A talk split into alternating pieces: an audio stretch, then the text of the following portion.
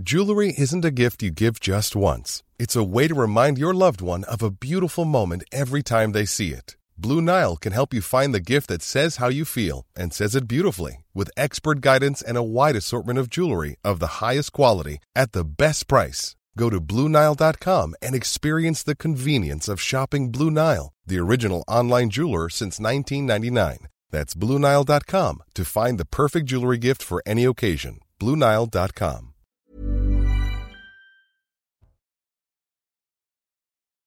Bienvenue, très heureux de vous retrouver pour ce Midi News Weekend. Le dimanche, vous le savez, c'est le grand journal de CNews, 12h, 13h. Vous connaissez ce nouveau rendez-vous d'infos. Dans quelques instants, je vous présente mon équipe de grands témoins.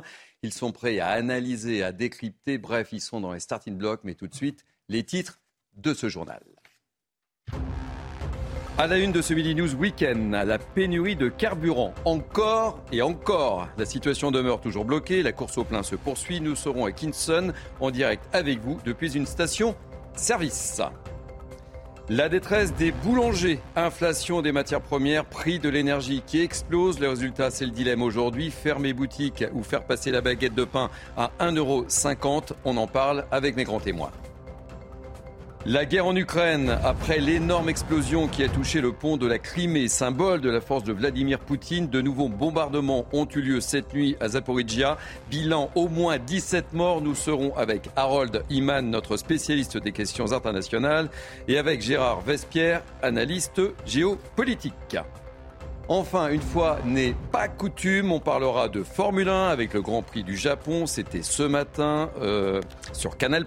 Max Verstappen a été déclaré champion du monde dans une certaine confusion, on peut le dire. Le spécialiste de la F1 sur Canal sera avec nous, Julien Febro, en personne. Il nous dira tout car il sait tout sur la Formule 1.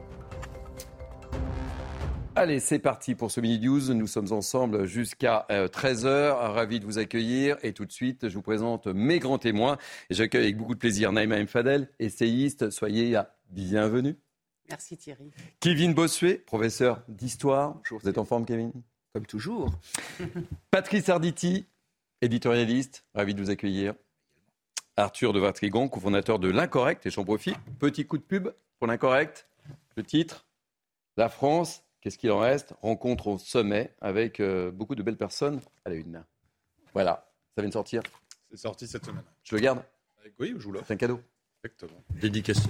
Dédicacé. Oui, j'attends la dédicace. Évidemment. Euh, Gérard Vespierre, analyste géopolitique et, et fondateur du Monde Décrypté. Bonjour. Soyez bienvenue, je suis ravi de vous accueillir à nouveau. Et puis Harold Iman, évidemment, notre grand spécialiste des questions internationales. On va commencer donc ce journal par ce qui nous préoccupe tous. On va faire, et surtout la question, où faire le plein de carburant? La CGT fait un pas pour négocier. Elle propose de limiter les négociations à la suite, euh, à la seule augmentation des salaires. En revanche, mauvaise nouvelle. Euh, la grève se poursuit. Trois des six raffineries françaises sont bloquées. 21% des stations-service sont en difficulté. Reportage Arthur Muriot et Alexandre Distel. Une file d'attente à perte de vue. Avec la pénurie de carburant, les Français se précipitent dans les stations essence. Des conducteurs qui utilisent toutes les astuces pour dénicher un peu d'or noir. Comment vous avez appris que cette station ici était ouverte? Euh, sur les réseaux sociaux Moi j'ai une application sur mon téléphone, donc ça m'a permis de voir euh, quand même les stations encore ouvertes. Mais bon après ça dit pas la queue. D'autres préfèrent utiliser les bonnes vieilles méthodes. Rouler plusieurs kilomètres, quitte à voir, ironie du sort, la jauge d'essence diminuer. On fait que galérer. La dernière fois, j'ai trouvé un petit peu d'essence jusqu'à Drancy. J'ai fait tout le, tout le parcours, je n'ai rien trouvé. Dans cette station du Val d'Oise, tous sont prêts à attendre plusieurs heures pour obtenir 40 euros de carburant maximum. Tous ou presque. Les gens font en sorte de ne pas respecter le balisage pour gagner euh, une demi-heure.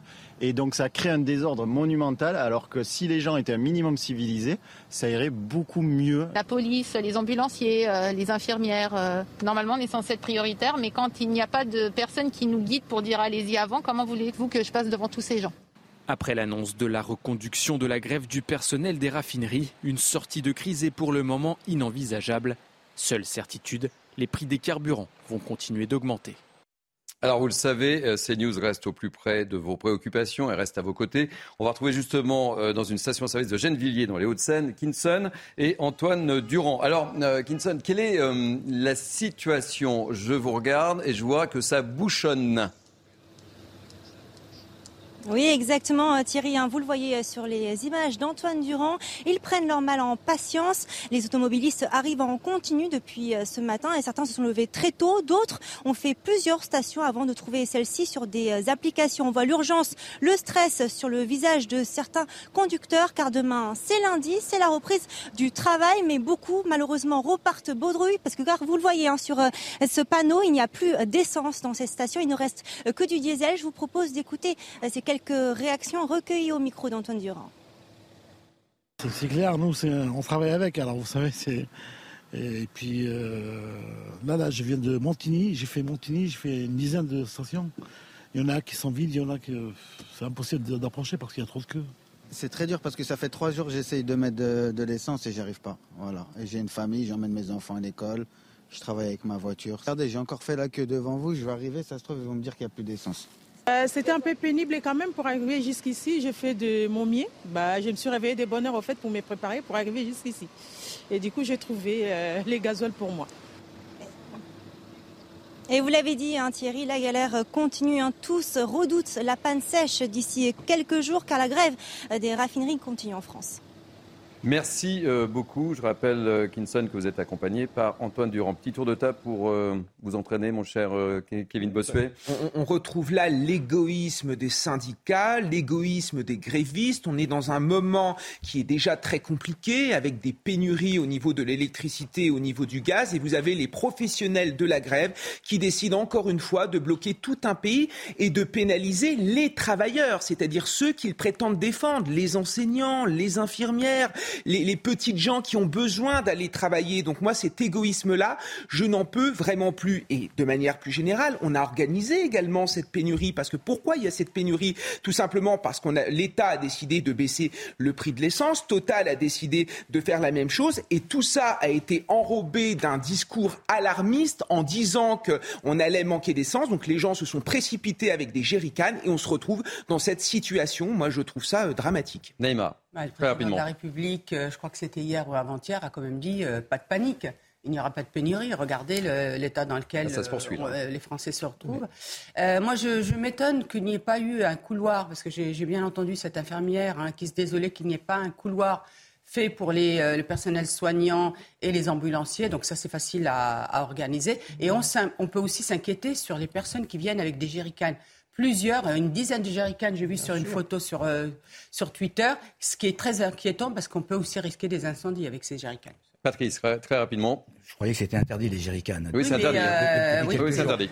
Moi, moi ce, ce, qui me gêne, c'est ce défaut de communication. Une, fois plus, ce serait beaucoup plus facile si on était un peu plus au courant. Et puis, il faut faire très attention, si jamais ça se poursuit, à l'indiscipline. Vous avez vu ce qui s'est passé. Mm. Je, ne sais, je ne sais où avec euh, un conducteur qui en a dépassé un, un, autre, et puis il y a eu un coup de poignard. Ça, ça, ça, ça, va, ça, va, ça va être épouvantable si ça continue comme ça. Arthur, vous voyez comment la suite vous? Bah, Le problème, c'est que si ça continue et c'est à l'air d'être parti pour, ça va tout bloquer le pays entièrement parce que tout le monde dépend de l'essence. Aussi bien le ravitaillement, l'alimentation, euh, la police, les hôpitaux, tout le monde en fait. Tout le monde a besoin de l'essence. Euh, après, je suis un peu en désaccord avec euh, Kevin parce que Total n'est pas une entreprise privée comme une autre. Ils ont fait des bénéfices très importants. Il y a une inflation de 7%. Euh, que les syndicats, on, sait qu'ils ont tendance à très facilement utiliser le droit de grève pour faire pression, mais ça me semble un peu justifié là. Et on attendrait des dirigeants de Total qui, au nom du bien commun, au nom de l'intérêt général, négocient euh, vite avec les syndicats pour trouver une entente. Et je vous confirme que euh, ça ne va pas s'arranger puisque le mouvement de grève chez Total Energy et ExxonMobil est reconduit dans les raffineries. Donc je pense qu'on n'a pas fini de voir ce genre d'image. Autre sujet de préoccupation pour nous, l'inflation. Euh, attention, le prix de votre baguette ou de vos croissants pourrait bien bondir, mesdames et messieurs. Avec la hausse du prix euh, des matières premières et de l'énergie, les boulangers vont être obligés d'augmenter sans doute leur prix ou pire, de fermer boutique. Reportage avec un boulanger de Vincent Burga et de Michael Dos Santos. En parle juste après. Dans les prochaines semaines, cette baguette pourrait coûter 50 centimes de plus. Principale raison, l'explosion des tarifs de l'électricité. Mardi dernier, l'annonce de, mon courtier en énergie, c'était x5. Donc de 2000 euros par mois, je vais passer à 10 000 par mois. Une hausse qui pourrait avoir de lourdes conséquences. Dans trois mois, on baisse le rideau, ou alors on ne payera plus et on sera coupé. On sera coupé parce qu'on ne pourra pas. C'est juste pas possible. Ou alors il faudra licencier euh, la moitié de l'effectif et faire euh, que, que euh, du pain, enfin que recentrer, recentrer, recentrer. À cela s'ajoute la hausse des coûts des matières premières, crème, œufs, farine, beurre. Les tarifs grimpent de manière vertigineuse. Le beurre, il a pris là, en un an et demi, il a pris 140%. Il y a des fois, on est obligé de s'approvisionner en Hollande ou aux Pays-Bas parce que le beurre est moins cher qu'un que beurre qui est fabriqué à deux heures d'ici en Normandie. Pour survivre, cette boulangerie envisage une hausse globale de 30 à 40% de ses prix, des augmentations qui divisent les clients. Je pense que je, je prendrai euh, moins de pain. Au lieu de prendre deux baguettes comme je fais habituellement, je pense que j'en prendrai qu'une. On va rogner sur autre chose. Euh, mais bon, l'alimentaire reste l'alimentaire. Ces derniers mois, certains produits comme les grands pains ne sont plus fabriqués. Une manière supplémentaire de réduire la consommation d'énergie.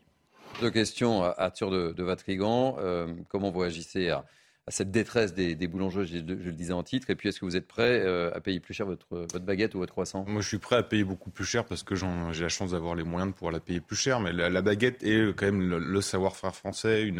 Euh, c'est, quelque chose de fondamental. On sait qu'en plus, avec euh, toute la reconstruction des villes, les boulangeries commencent à disparaître peu à peu. Donc, si en plus, avec l'inflation des boulangeries fermes, on va bientôt plus avoir de boulangeries. Mais tous ces sujets sur l'inflation me faisaient penser à quelque chose. Je me dis, en fait, heureusement, finalement, qu'il y a une désindustrialisation en France. Parce qu'imagine si on était une grande, en France, un grand pays d'industrie comme on l'était avant, mais on pourrait, en fait, notre capacité énergétique nous serait en, incapacité d'alimenter une industrie aujourd'hui. Donc heureusement, malgré tout, mais bizarrement, heureusement qu'on nous sommes en, voie de désindustrialisation. Patrice? Bon, si, si euh, les baguettes euh, sont un petit peu moins, moins épaisses dans les jours qui viennent, ça va, ça n'est pas trop dramatique. Mais si vraiment ça, ça augmente terriblement et qu'on se retrouve avec un, un crouton de pain, c'est épouvantable. Maintenant, sur les réseaux sociaux, les artisans boulangers ont appelé à une journée de deuil national des artisans boulangers le 25 octobre.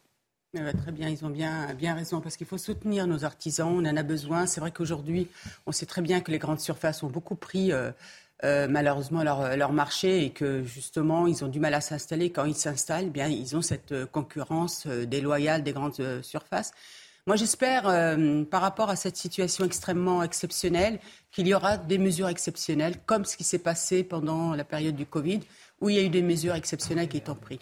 Et je vraiment et, et encore une fois, comme disait Arthur, il y a des personnes qui ont la capacité, qui peuvent payer la baguette beaucoup plus cher. Il y a des personnes c'est un, pour eux euh, euh, de première nécessité, le pain. De première nécessité. D'autant qu'ils demandent à, bénéficier du fameux bouclier euh, tarifaire C'est ce qu'il faut faire, et urgemment. urgemment. Et, j'en profite pour rajouter aussi que la ministre déléguée chargée des petites et moyennes entreprises, Olivier Grégoire, euh, justement, recevra les organisations représentatives des boulangers, euh, et cela le 18 octobre prochain. Un mot sur. Euh, oui, alors moi j'entends les aides sociales élargir le bouclier, le, bouclier tarifaire, je l'entends évidemment, mais on est en train de, de creuser la dette et d'amputer le pouvoir d'achat des générations à venir pour éviter une crise sociale présente. Et moi, ça me pose toujours un petit problème. Voilà.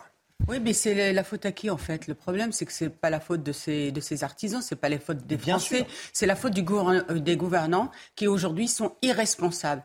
C'est une irresponsabilité de nos élus qui nous, qui nous contraint à cette euh, problématique liée à l'inflation, l'inflation, au pouvoir d'achat. Et moi, je trouve insupportable de voir nos petits artisans comme ça, être dans cette détresse. Donc, euh, eh bien, voilà, qu'ils prennent en compte tout ça pour réagir. Allez, on va ouvrir une page étranger avec, euh, je le disais dans les titres, euh, de nouvelles frappes russes cette nuit sur Zaporizhia, dans le sud de l'Ukraine. Bilan au moins au moins 17 euh, morts. Ces frappes interviennent au lendemain d'une énorme explosion dont on a beaucoup parlé hier, attribuée par Moscou à un camion piégé sur le fameux pont de Crimée. Et vous le savez, un pont ô combien symbolique pour Vladimir Poutine. Et je vous propose d'écouter tout de suite la réaction du président Zelensky, écoutez bien, euh, on sent une petite pointe d'humour malgré le contexte.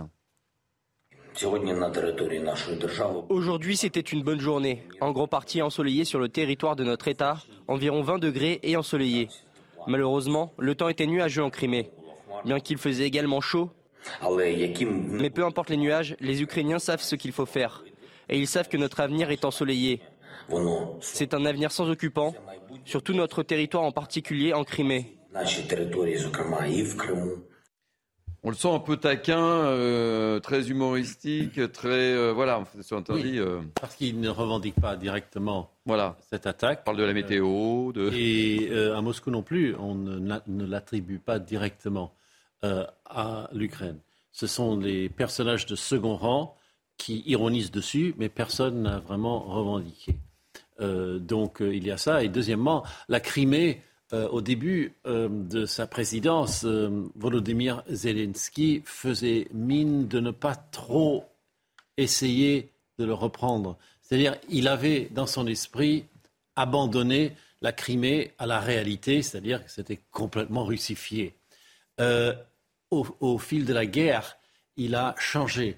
Et à partir d'un certain moment, il a commencé à dire nous voulons recouvrer tout notre territoire, non plus celui du début de euh, l'offensive russe, mais tout. Ça voulait dire la Crimée. Et donc ça aussi, ça le rend euh, guiré parce que la Crimée était censée être la forteresse imprenable de Vladimir Poutine, signée de lui, et le pont avec. Est-ce que ces frappes euh, russes cette nuit sont une première réponse à, l'attaque du pont de Crimée, Gérard Vespierre? Ah, Je ne crois pas. D'abord, il faut bien avoir présent à l'esprit qu'il y a deux Saporidja il y a la ville de Saporidja et puis la centrale nucléaire. Et ce n'est pas du tout, bien sûr, la même chose, euh, parce qu'il y a plus de 100 kilomètres entre les deux. Donc là, ce sont des bombardements sur la ville. Hmm. Et sur, donc, euh, on regarde la carte et le Blast, la région, le département de Zaporizhia, eh bien, la Russie n'en occupe que 60% à peu près. Donc, c'est pour ça qu'ils essayent de progresser. C'est le seul département, le seul oblast où, effectivement, ils n'ont pas une position euh, totale ou ultra dominante. Est-ce que vous avez le sentiment que euh, l'Ukraine serait tentée d'essayer de reprendre la, Crimée ou, ou a l'intention de alors il y a ou aurait l'intention de. Il y a deux éléments, n'est-ce pas? Il y a le déclaratif et puis il y a l'opératif militaire. Donc dans le déclaratif du président Zelensky, bien sûr, on a intérêt, il a intérêt à demander beaucoup avant les négociations. Et, mais finalement, ce sont les militaires qui vont trancher. Et les succès militaires, est-ce que effectivement il va réussir à prendre Kherson? Est-ce que l'armée ukrainienne va progresser dans le sud? Et donc, se rapprocher de la Crimée ou pas. Arthur de Vatrigan, une réaction sur euh, les, derniers, euh, les ben, derniers faits en, Ukraine. Ça, bouge beaucoup. Euh, on, a eu, on, avait l'impression quand même ces dernières semaines qu'on était dans une espèce d'enlisement et on beaucoup annoncé une, espèce de, de, guerre un peu, un, peu lente et qui, espèce, qui allait s'embourber. Et là, j'ai l'impression depuis dix jours qu'il y a une accélération euh, et du côté ukrainien et des réactions de Vladimir Poutine avec les référendums sur la Crimée, avec de plus en plus de, de pas lui directement, mais de l'entourage qui menace de encore plus de, de d'armes nucléaires tactiques. Donc voilà, il y a une accélération. Euh, J'attends de voir euh, comment, comment tout ça va essayer de se, se dénouer quoi. Kevin Bossuet. Oui, moi, ce qui marque, c'est l'exploitation médiatique de ce genre d'événement. Évidemment que Vladimir, euh, euh, que M. Zelensky, donc, exploite cela pour essayer finalement de fortifier ses, troupes, pour dire aux Ukrainiens qui sont en train de gagner la guerre et qu'il ne faut pas lâcher, comme pour dire également aux, Occidentaux qui soutiennent euh, la guerre, qui soutiennent les Ukrainiens, ne lâchez pas, on est en train de l'emporter. Vladimir Poutine est en train de faiblir. Donc, on est là, évidemment, dans un discours de propagande. Et Harold, on en parlait ce matin en préparant cette émission. On voit les Ukrainiens qui se font prendre en, photo sur ce fameux tableau avec un pont hein, qui n'est pas le, pont de Crimée, évidemment, mais qui, est tout un symbole. Hein. oui, c'est sur fond d'un timbre poste géant. il a lancé qui va être, euh, qui va être, euh, oui. Qui va être euh, édité par la poste ukrainienne pour montrer la destruction du pont, tout comme la reprise de, enfin, la défense de l'île aux serpents euh, dans la mer Noire a aussi fait l'objet euh, de l'émission de timbre-poste. Donc euh, là, ils mettent la guerre directement dans la poste. avant l'Internet, ça aurait été peut-être plus intéressant, mais c'est très symbolique quand même, même si on, utilise à peine les timbres-poste. On le verra quand même. Mais on prend beaucoup de photos. Donc, et on prend beaucoup de photos. Oui. Gérard Vespierre, euh, indiscutablement, Vladimir Poutine est, est, fragilisé par ce qui s'est passé euh, hier sur ce fameux pont de, de Crimée. C'était son pont qu'il a inauguré avec force et image. Alors effectivement, il est euh, euh, affaibli par les faits et il est aussi affaibli par un double discours, n'est-ce pas? Il y a un discours de Vladimir Poutine vers l'Occident euh, vers l'OTAN en disant si jamais vous armez plus, si jamais euh, il y a effectivement une ingérence, on est capable de frappe nucléaire. Et un autre discours vers l'extérieur en disant si vous touchez au, territoire russe, il y aura aussi une réponse nucléaire. Et puis il y a l'autre discours de Poutine vers le pays. Et quand effectivement euh, l'Ukraine gagne du terrain, on et rentre donc sur le sol, entre guillemets, russe, puisqu'il y a eu les référendums, eh bien, cette fois-ci, on dit, oh, mais on va reprendre ce terrain. Et quand il y a le bombardement sur le pont euh, de Kerch, sur le pont Poutine sur le pont de Crimée, eh bien, qu'est-ce qu'on dit? Oh, ce n'est rien, ce n'est un incident. Dans quelques heures, dans quelques jours, les voitures et les trains vont repasser. Ils ont montré les images des, hier soir. On oui, mais que ça, ça c'est vraiment. Ça circulait sur le pont. Ce sont vraiment des images, n'est-ce pas? Mm. et, et, et, donc, voyez-vous, il y a ces deux discours. Donc là, ça traduit un malaise et ça traduit un manque de crédibilité euh, qui s'installe petit à petit.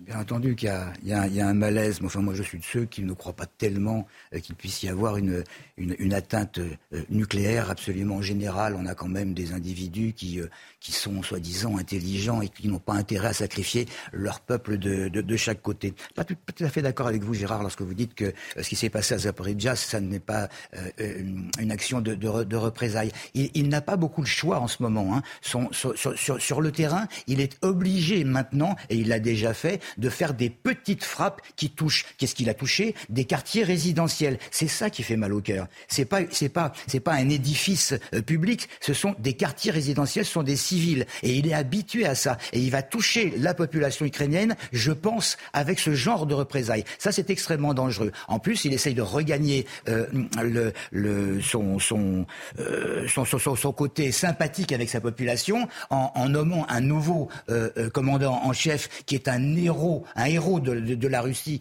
euh, depuis ce qui s'est passé en, en, en, Syrie. Je crois que ça fait partie d'une stratégie et il ne faut pas l'enterrer, si je puis dire. Et, et hier, sur ce même plateau, euh, puisqu'on évoquait euh, le, le, Crimée, on se posait la question quelle pouvait être la réaction de Vladimir Poutine. Mais il l'a dit. Le pont, c'est pas grand-chose, c'est un incident, n'est-ce pas? Le, trafic va reprendre. Et sur les bombardements de, de Saboridja dont tu viens de parler, ça fait des mois que cette ville-là est bombardée. Donc ce n'est pas une opération spéciale hier de représailles. Arthur de Je veux revenir sur ce qu'a dit Patrice. L'histoire a montré que s'il y a bien un pays qui, qui pouvait sacrifier son peuple, c'est bien la Russie. Quoi. Euh, toute l'histoire de récente, en tout cas, l'a montré. Ensuite, euh, sur le, les bombes nucléaires tactiques, évidemment, on n'est pas dans, les, euh, dans le, le, les bombes nucléaires du temps de la guerre froide. On est sur une des logiques différentes. Mais Poutine a toujours fait ce qu'il a dit. Toujours. Si on regarde depuis 20 ans, il a toujours fait ce qu'il a dit. Après, il n'a pas. c'est pas lui directement, il me semble, je me range du côté des experts. Je ne crois pas qu'il ait lui-même dit euh, ou fait une menace directement. On a entendu il, il a fait une menace. Bon, alors voilà, s'il l'a fait, bah, pardon, mais euh, dites-moi une seule fois quand est-ce que Poutine n'a pas dit, n'a pas fait ce qu'il a dit. Très très rapidement, euh, Harold et euh, Gérard Vespierre.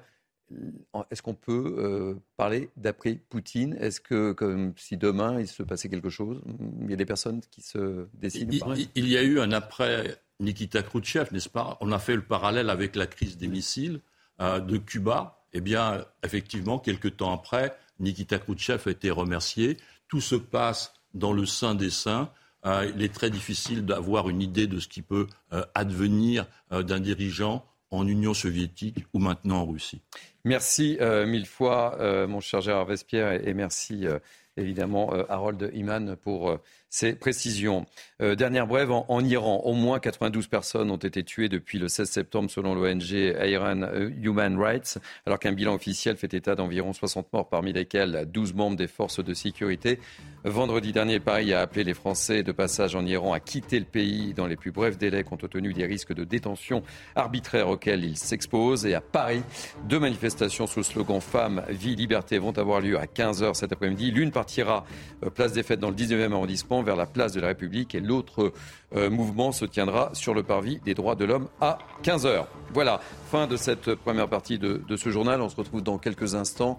Vous savez de quoi? On va parler Formule 1 parce qu'on connaît le titre de champion du monde. On sera avec l'ami Julien Febro, l'homme de Canal, le spécialiste de la Formule 1. A tout de suite, vous êtes bien sur CNews. Allez, soyez les bienvenus, c'est CNews, vous êtes bien sur CNews, c'est Midi News Weekend, le grand journal. Nous sommes ensemble jusqu'à 13h. Je vous présente mes invités, Naïma M. Fadel, essayiste, toujours en pleine forme, Naïma, Kevin Bossuet, professeur d'histoire, Patrice Arditi, éditorialiste, Arthur de Vatrigan, cofondateur de l'Incorrect. Et je remonte, tout chaud, hein, il vient de sortir, tout chaud. le dernier numéro de l'Incorrect. Faites-le taire, la France, qu'est-ce qu'il en reste? Et j'accueille avec beaucoup de plaisir la star de la Formule 1, Julien Febro, spécialiste de Formule 1. Vous savez qu'autour de ce plateau, vous avez des grands spécialistes de Formule 1. De Formule 1 en plus, hein, dont la grande spécialiste d'ailleurs. Et, Naïma Mfadel. euh, donc, le néerlandais euh, Max Verstappen a donc été déclaré champion du monde au Japon. Cela dans une certaine confusion, me semble-t-il, mon cher. Racontez-nous tout. Parce qu'en bah, fait, la course a démarré et puis au final. Sous la pluie, comme vous le voyez. La pluie. Une course sous la pluie qui a débuté euh, à l'heure dite, mais qui ensuite eh bien, a été interrompue parce que les conditions étaient euh, vraiment difficiles, de visibilité notamment. On a assisté à quelques accidents, heureusement sans gravité. Et c'est après cette longue interruption, eh bien, le Grand Prix euh, a pu reprendre, mais pas sur sa durée totale. Et dans ces cas-là, eh bien, il y a toujours une, une interrogation sur l'attribution des points. Est-ce qu'ils sont attribués totalement, partiellement on pensait qu'ils seraient attribués partiellement et finalement, eh bien, ils ont tous été attribués et le classement a fait que Max Verstappen a décroché donc ce matin au Japon à Suzuka son deuxième titre de champion du monde. Il l'avait obtenu l'année dernière en fin d'année à Abu Dhabi après un final euh, très chaotique. Là aussi, donc on, va dire qu'il ne sait pas faire les choses euh, simplement, Max Verstappen, mais c'est fait, il est double champion du monde. Alors, je suis pas le plus grand spécialiste de la Formule 1, je suis plutôt branché basket et, football, mais euh, on peut dire que c'est un, titre sans, surprise, Julien? Sans surprise et mérité surtout. Autant celui de l'an dernier avait pu faire polémique dans la manière dont il avait été attribué. Là, il ne souffre euh, vraiment d'aucune comparaison aujourd'hui euh, et surtout d'aucune contestation parce qu'il a dominé cette saison. Ferrari, qui est l'écurie, la principale rivale de Red Bull, l'équipe de Verstappen, a commis beaucoup d'erreurs cette saison, ce que n'a pas fait Red Bull. Et clairement, ce titre obtenu aujourd'hui par Verstappen était euh, totalement légitime. Il ne s'agissait que d'attendre le moment. Il reste encore quatre Grands Prix cette saison. On se demandait simplement sur lequel de ces Grands Prix restants euh, Max Verstappen allait décrocher ce, titre. Alors justement, vous venez de le dire, euh, la transition est facile, il reste quatre Grands Prix. c'est quoi les enjeux? On prépare la, saison prochaine, je suppose. Alors, il reste déjà un Quelques petits scoops, des transferts, des dites-nous parce que ah une bah, fois je vous ai avec moi, ce je veux tout savoir, moi. Hein. Alors, le scoop, il est tombé, il est arrivé samedi avec la signature ah de Pierre Gasly, le mm. Français qui va rejoindre l'écurie française Alpine. Donc, on aura quasiment une équipe de France. Alpine, Ocon, Gasly, trois entités françaises réunies. Ça, ce sera pour 2023. Là, il reste quatre Grands Prix. Il reste un titre constructeur à attribuer qui se joue euh, entre Red Bull et, Ferrari. Et puis, il reste encore quelques enjeux dans, le classement. Mais il s'agit déjà, vous avez raison, de préparer l'an prochain. Ferrari, qui est un petit peu en, en deçà en ce moment, va essayer de terminer sur une bonne note cette saison, partir travailler cet hiver pour mieux aborder encore 2023. Et prochain Grand Prix sur Canal? Dans 15 jours, Grand Prix des États-Unis, ce sera en, soirée et on le partagera sur les antennes de Canal+. Bon, vous reviendrez à Midi News Weekend? Avec grand plaisir. Bon, merci mille fois. Je vous demande pas de réagir. Non, on va juste. Non, mais l'histoire de la grue, l'histoire de la grue quand même, qui, laisse de.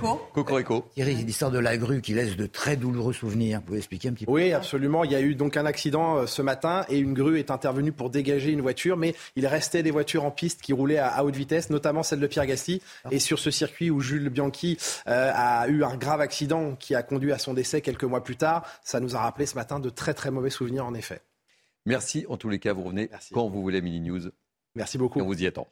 Euh, sans transition, on va prendre la direction du CHU de Bordeaux maintenant, symbole de la violence quotidienne que subissent les soignants, symbole plus largement peut-être euh, d'un certain ensauvagement de notre société sur place.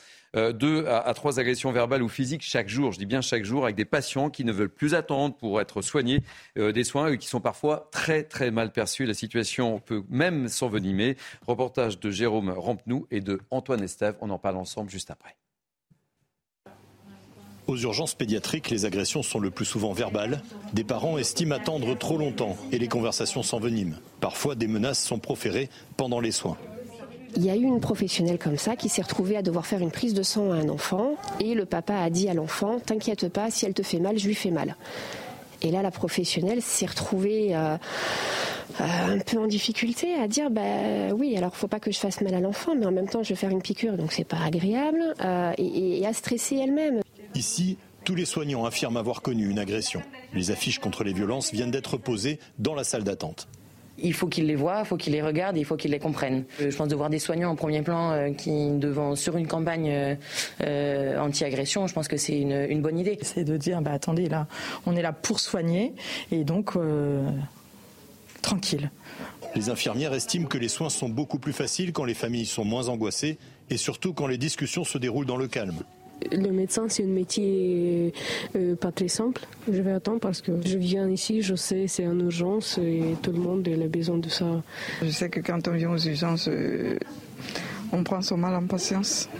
Au CHU de Bordeaux, 15 000 soignants sont concernés par cette campagne d'affichage. L'an dernier, ils ont signalé plus de 800 actes de violence, de l'insulte à l'agression physique, un chiffre en augmentation de 5% par rapport à l'année précédente. Euh, en visionnant ce, ce reportage, je me disais, mais notre société, elle est, malade, Patrice. Qu'est-ce qui se passe là?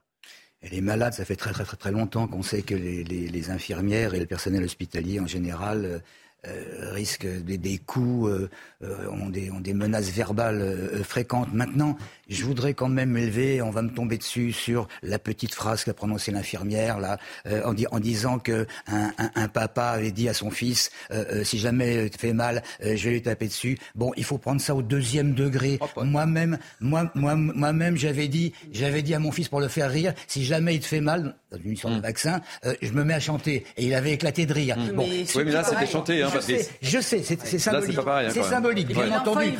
On, sait très très bien qu'il y a des agressions. On sait très très bien, et c'est horrible, et c'est inadmissible. Maintenant, ce qui manque, c'est uniquement une question de moyens, une fois de plus. On manque d'infirmières, c'est vrai. On manque de médecins. On manque de brancardiers. Mais il faudrait quelqu'un dans les services d'urgence, par exemple, qui soit une espèce de référent et qui explique aux gens qui arrivent, qui ne savent pas quoi faire, euh, euh, euh, autre chose que asseyez-vous là, on s'occupe de vous, et les personnes attendent 4 heures. Non, mais vous imaginez, c'est vrai qu'une piqûre, ça fait mal, mais vous imaginez la menace là euh, Attention, bah, oui, c'est quand même. Là, je crois que c'est 800, plus de 800 actes de, violence l'an dernier, une progression de, 5% en un an. En fait, énorme. Le manque, de personnel ne justifie pas qu'on se hmm. comporte mal avec le personnel soignant. Hmm. C'est scandaleux. Et c'est effectivement, on parle du CHU de, de Bordeaux, mais c'est une réalité dans de nombreux hôpitaux qui sont obligés de recruter des vigiles des vigiles, vous vous rendez compte? Ou, des, ou alors vous avez aussi des médecins qui interviennent quand les, les, les infirmières, infirmières pardon, se font insulter.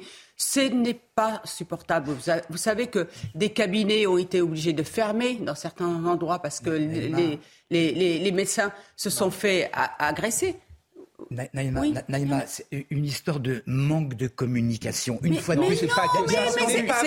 moi, moi, je l'explique par la décivilisation. Ah, bah, bah, Aujourd'hui, on a, constate une décivilisation de jeunes qui, sont, qui en viennent, qui peuvent lyncher un de leurs camarades pour n'importe quoi, pour un regard, etc.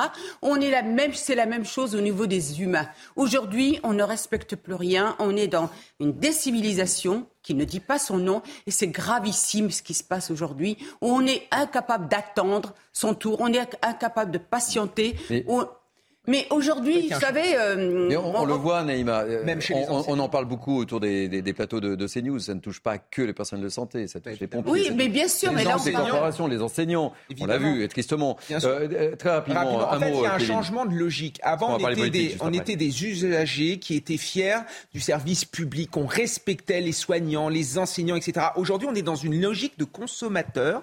Et finalement, on attend des enseignants, on attend des, des, des soignants, finalement, qu'ils répondent précisément à nos attentes. Et quand il y a une incompréhension, on insulte, on frappe, et après on s'étonne en effet que plus personne ne veut devenir infirmière ou enseignant. Allez, on enchaîne, on va parler politique. Je ne sais pas si vous avez lu euh, euh, Le Parisien euh, ce matin, mais Édouard Philippe a accordé une longue interview à nos confrères du Parisien, beaucoup de thèmes abordés, et notamment sur l'immigration, et notamment les quotas par profession. Explication, Augustin Donadieu, on en parle juste après. Instaurer un quota d'immigration, cette idée n'est pas nouvelle. En 2019 déjà, Édouard Philippe, alors Premier ministre, s'était dit ouvert au quota, mais pas à l'immigration zéro.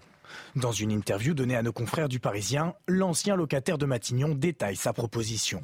Un débat au Parlement pour dire cette année on prend beaucoup de médecins ou on prend beaucoup de soudeurs. Ce ne serait pas scandaleux ni médiocre. Ça me paraît même assez légitime. Cette idée ne fait pas l'unanimité parmi les observateurs. Les frontières, je répète, sont ouvertes. C'est l'immigré qui fait la petite immigration. C'est ça qu'on doit changer. Et c'est pas en autorisant des permis de travail qui ont toujours existé, qui existeront toujours, qu'on va régler ce problème. Donc il tape à côté de la cible. Outre-Atlantique, au Canada, les seuils et les quotas instaurés ne concernent pas les autorisations temporaires de travail, mais bien la volonté au cas par cas des migrants désireux de s'installer sur une longue durée dans le pays. Le premier critère, c'est pas d'être un soudeur quand on manque de soudeurs, c'est d'aimer la France et d'avoir envie d'y vivre et d'avoir envie d'y construire son avenir. Et ça, c'est aujourd'hui tout à fait oublié par cette droite qui ne voit les choses que sous l'angle économique. Le grand débat qui se tiendra devant le Sénat et l'Assemblée nationale devrait commencer dans les prochaines semaines. L'exécutif précise qu'il sera précédé d'une concertation avec tous les partis, les partenaires sociaux, les associations et les représentants de la société civile. Arthur de Vatrigan, une petite réaction sur cette prise de position d'Edouard Philippe Bon, déjà, il, a, il, se positionne clairement euh, pour une mise en orbite pour 2027. Après, malheureusement, on a l'impression d'entendre un vieux discours ringard, euh, les quotas euh, pour les migrants ou pour les étrangers. Sauf qu'encore une fois, c'est un, un, point de vue uniquement de technocrate euh, qui regarde ça d'un point de vue macro, c'est-à-dire on a besoin de tant de personnes à tel endroit, donc on va en trouver. Euh, pardon, un étranger qui vit en France, on voit tous les problèmes de non-assimilation qu'il y a, on voit tous les résultats résultat de l'ensauvagement, de l'indélinquance qui est majoritairement dû à euh, la présence d'étrangers en France. Donc on ne vient pas en France pour être soudeur ou pour être médecin, on vient en France parce qu'on aime la France déjà. Premièrement. Ensuite, si on part, euh, si on regarde uniquement du côté des médecins, pardon, mais avec le numéro clausus, on a des gens qui ne sont, qui n'ont pas pu accéder à la médecine pour un point, et euh, parce qu'on manque de médecins, on va aller chercher des médecins à l'étranger qui n'ont pas forcément eu la même formation qu'en France. Donc, encore une fois, on refait ce qui n'a pas marché. Allez, oui, très rapidement. Les, moi, je, je, dissocie les deux. C'est l'immigration légale et l'immigration illégale. Le problème aujourd'hui, c'est vraiment l'immigration illégale et, et, les mineurs non accompagnés. C'est ça même la majeure, même surprésentation. même légal. par exemple, par exemple, concernant les médecins, Aujourd'hui, tu, tu, as des médecins qui viennent notamment de, du Maghreb, mm. du Maroc, je vais citer mm. le Maroc, qui ont la même formation en fait que, les, que, les, que les, la formation en France et qui sont vraiment très opérationnels. D'ailleurs, ça pose un problème à ces pays-là parce qu'ils hmm. perdent euh, des gens qu'ils ont formés. Des de chez eux. Mais encore une fois, on, on dit on a besoin de, de, on va faire venir des étrangers parce qu'on a des besoins économiques. Mais les, dire, encore une fois, on oublie complètement le principe de l'assimilation et qui est le, le parce qu'on a oublié ce principe-là aujourd'hui, on, on, découvre toutes les conséquences de cela et on recommence. Allez, autre sujet abordé par Edouard Philippe, l'âge des retraites. Il se dit partisan d'un report de l'âge légal à 65 ans, voire 67 ans. Explication Elisa Lukavski. J'ai parlé d'un âge légal de report à 65, 66 ou 67 ans. Voilà ce que déclare euh, l'ancien Premier ministre ce dimanche dans les colonnes euh, du Parisien. Bien qu'ayant conscience hein, que sa proposition est loin d'être populaire, il prend parti pour repousser cet âge de départ à la retraite. Son principal argument, eh bien, c'est le vieillissement euh, de la population. Et il prend exemple sur nos voisins européens, chez qui cet âge de départ légal a déjà été euh, reporté. L'Allemagne et l'Italie ont choisi 67 ans. Je ne sais pas par quel miracle de l'esprit on pourrait être dans une situation radicalement euh, différente, a-t-il déclaré et pour mettre en œuvre hein, cette euh, réforme des retraites, le fondateur du parti Horizon euh, compte sur le ministre du Travail, Olivier Dussopt, dans un entretien au journal du dimanche. Ce dernier a conscience hein, de la mission euh, qu'il attend, mais il réitère il insiste, cette réforme, elle est nécessaire. Selon le rapport du Conseil d'orientation des retraites, notre système sera déficitaire à hauteur de 12,4 milliards en 2027 et 2027. Euh, c'est demain. Olivier Dussopt qui veut donc anticiper. Côté calendrier, le ministre du Travail parle d'un départ, d'un âge de départ légal porté à 64 ans en 2027, 65 ans en 2031, avec ensuite un rythme de 4 mois supplémentaires par an. Allez, politique toujours. Il a fêté euh, cette semaine ses 50 ans d'existence. Je veux parler du Rassemblement national, anciennement Front National. Il était avant le parti euh, des classes aisées. Il est devenu celui des catégories populaires. D'ailleurs, il figure en tête des partis préférés des Français. On en parlait hier même sur ce plateau. 37% d'opinion favorable, ex avec euh, Écologie Les Verts, selon un sondage IFOP pour Sud Radio. explication d'Élodie Huchard du service politique de CNews. Pour le Rassemblement national. C'est une tendance à la hausse. Il gagne 12 points par rapport à 2017. Alors comment on peut l'expliquer? Eh bien d'abord euh, par le bon score de Marine Le Pen qui s'était qualifiée pour le second tour de l'élection euh, présidentielle. Le bon score aussi aux élections euh, législatives. Marine Le Pen désormais a un vrai groupe à l'Assemblée nationale, un groupe qui peut normaliser le parti, qui lui donne accès à un certain nombre de postes à responsabilité au sein de l'Assemblée nationale. C'est aussi un parti qui est clairement identifié par les Français, qui peut crisper aussi, on va le voir dans un instant, mais donc qui forcément fait parler de lui. Et puis c'est surtout un parti qui fait réagir. La contrepartie, c'est que 42% des Français ont une très mauvaise opinion de ce parti. On voit donc bien l'enjeu pour Marine Le Pen. Il va falloir qu'elle tente de normaliser jusqu'au bout son parti. Pour l'instant, en tant que présidente de groupe, elle tient son rang, quitte parfois à brimer certains députés qui aimeraient bien pouvoir avoir un peu plus accès aux médias ou bien euh, à la parole. Marine Le Pen qui veut convaincre qu'elle peut gouverner euh, d'ici euh, cinq ans. Et puis il va y avoir surtout quelques échéances pour le Rassemblement national. D'abord, Marine Le Pen, on le sait, n'est plus présidente du Rassemblement national. Quelqu'un va lui succéder d'ici quelques semaines, Jordan Bardella ou Lou Alliot. Marine Le Pen qui avait dit qu'elle ne savait pas encore si elle serait candidate en 2027. Et pourtant, on voit bien dans son attitude qu'a priori, elle se prépare déjà. Alors, votre réaction, euh, Kevin Bossuet, très rapidement, euh, sur ma réaction, hausse du Rassemblement national. C'est qu'on n'est plus au stade de la dédiabolisation. Aujourd'hui, le Rassemblement national tient un discours parfaitement républicain. Vous prenez quelqu'un comme Jordan Bardella, il sait de quoi il parle, des problématiques des quartiers, puisqu'il est originaire, évidemment, du 93, et il tient un discours qui est, pour moi, le discours de la République. Et même au sein du Rassemblement national, il n'y a plus de fascistes, il n'y a plus d'antisémites. Vous prenez, par exemple, toute cette jeune garde, Jean-Philippe Tanguy, Alexandre Sabatou, euh, Alexandre Loubet, ou encore Anne-Sophie Frigou, qui incarne, si vous voulez, l'avenir français sur une association au sein du Rassemblement national, ils tiennent le même discours qu'un Jean-Pierre Chevènement ou encore un Philippe Séguin. Voilà ce que c'est aujourd'hui le Rassemblement national. Patrice, très rapidement. Kevin a parfaitement raison, mais enfin, de là à dire qu'il n'y a plus de fascistes et plus d'antisémites, il y en a absolument euh, euh, partout. Moi, ce qui m'intéresse quand même, c'est effectivement cette dédiabolisation qui prend maintenant un grand, un grand D. 11% des sondés euh, qui disent avoir une très bonne opinion de Marine Le Pen contre 5% simplement pour les écolos, c'est énorme. Mais plus, plus important, un Français sur quatre qui, qui considère que le parti de Marine Le Pen ferait mieux que l'exécutif actuel. Alors là, c'est énorme à suivre. Allez, dernier sujet. Euh, je vous regarde tous les trois. Je vous regarde aussi euh, Naïma, mais là, je regarde donc euh, Arthur, cravate. Patrice, cravate. Jamais Kevin, jamais de cravate. Bah, et Naïma, hier avait un, pull à, col roulé, mais, mais pas aujourd'hui. Pourquoi je vous parle de ça? Eh bien, écoutez, Bruno Le Maire, vous savez, ça fait polémique et ça fait beaucoup parler. Eh bien, Bruno Le Maire a tweeté, et, je voulais vous faire agir là-dessus parce que ça l'a un peu agacé. Euh, regardez ces, tweets, euh, ça l'a vraiment énervé. Hein. Je pense que, pardonnez-moi de vous déranger pour un col roulé, je ne pensais pas en arriver là après 15 années d'engagement politique. Euh, un, autre un autre tweet. Euh, tant de bruit pour si peu de sens. Voilà le drame de notre vie démocratique qui, ne se découragerait pas devant tant de futilité.